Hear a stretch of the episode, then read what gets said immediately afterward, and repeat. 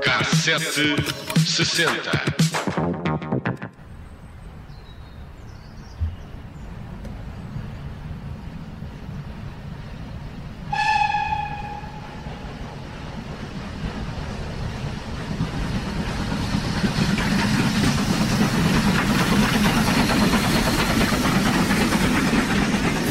Comboio de passageiros partiu da estação de Lisboa-Rocio, em uh, Lisboa, em direção a Mãe Martins, no final de tarde de 20 de dezembro de 1965, como todos os dias.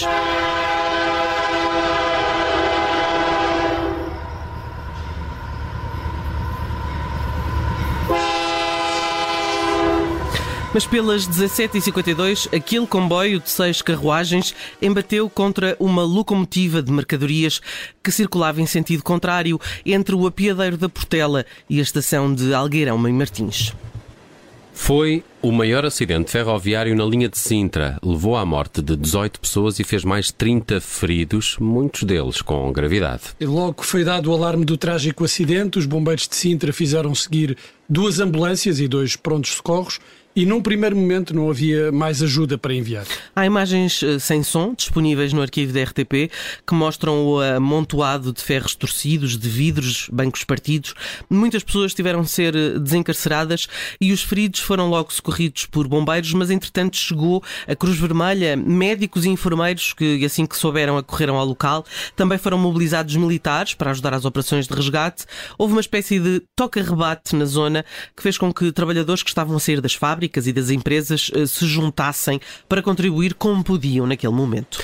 As imagens são incríveis porque, com a violência da colisão, o comboio de passageiros ficou quase totalmente destruído e a carruagem motora ficou mesmo levantada, quase na vertical, enquanto as restantes foram empurradas para fora da linha. O ruído do embate atraiu a população em redor da linha, que acorreu ao local do acidente.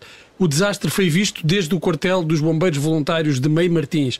Pouco depois começaram a chegar ao local do acidente ambulâncias de várias corporações próximas, dezenas de veículos particulares e agentes da Polícia de Viação e Trânsito e do Serviço de Socorros da PSP, que enviou oito ambulâncias e vários carros patrulha. Muitas das vítimas ficaram encarceradas nos eh, destroços metálicos dos comboios, incluindo o maquinista do comboio de mercadorias, que ficou uh, com uma perna presa e cuja remoção foi uma operação, constituiu uma operação muito difícil. Às 20 horas já tinham sido removidas dos destroços mais de 20 pessoas, uh, homens, uh, mulheres e crianças, e a essa hora 12 já estavam mortas.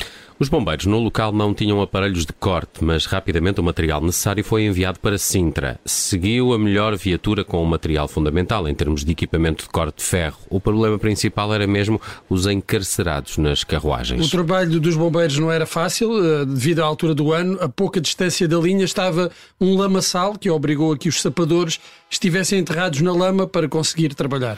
Depois havia questões práticas. Àquela hora era noite já e, portanto, foi preciso iluminar o local e então o exército trouxe geradores, isto de um regimento, do outro vieram holofotes e então foi possível ter, ter luminosidade suficiente para retirar os feridos, o que demorou ainda muitas horas. Curiosamente, foi em 1965 que foi criado o 115, o número de emergência que hoje é o 112, criado por um médico, Fernando Souza, que na altura era o chefe de serviço da PSP e que esteve no local.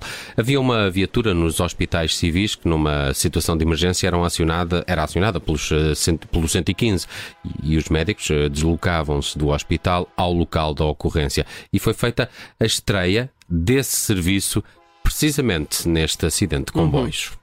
Um acidente trágico e se calhar pouco conhecido, também é de 1965. Nunca tinha ouvido falar ainda por cima a linha de Sintra, mas uh, já aqui fizeste uma vez um cassete sobre um outro acidente, o mais sim, conhecido. Esse, esse o mais grave, que eu agora não me recordo Alcafaz. o nome. Mas... Alcafaz. Esse, exatamente, exatamente. Sim, temos um cassete de 60 também é de 85. sobre isso. É de 85, esse é muito mais recente. Sim. Muito bem, uh, eu uh, peguei nesta história da Judite França e fui procurar quais são as melhores canções que falam de comboios e de facto são mais do que eu poderia imaginar. Lembrei-me logo duas ou três à cabeça, mas depois numa pesquisa pela internet descobri canções de comboios que nunca mais acabam. E quais é que serão as melhores? Bem, poderíamos começar por esta, que é seguramente uma das mais conhecidas.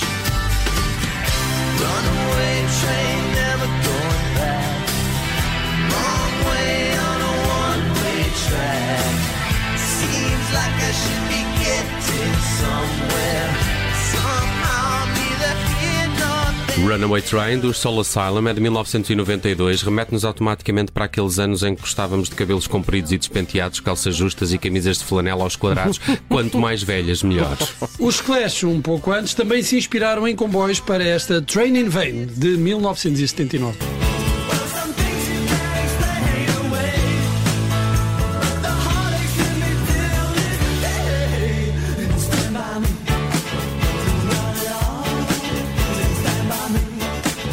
A canção de desamor fez parte do álbum de maior sucesso dos Clash, o London Calling, mas consta que a inclusão do disco foi feita à última hora, o que fez com que as primeiras impressões do disco Uh, dessas primeiras impressões não constasse sequer do alinhamento esta música. E há uma, uma história curiosa sobre isso, que é uh, quando eles imprimem o, o álbum, uh, como não tinha a Train in Vain, depois puseram um autocolante na, naquela parte slow fun, só a dizer sim. tema Train in Vain Stand By Me. Era tipo um bónus. Era tipo um bónus track, claramente. Recuamos um pouco mais até 1973, ano deste clássico R&B.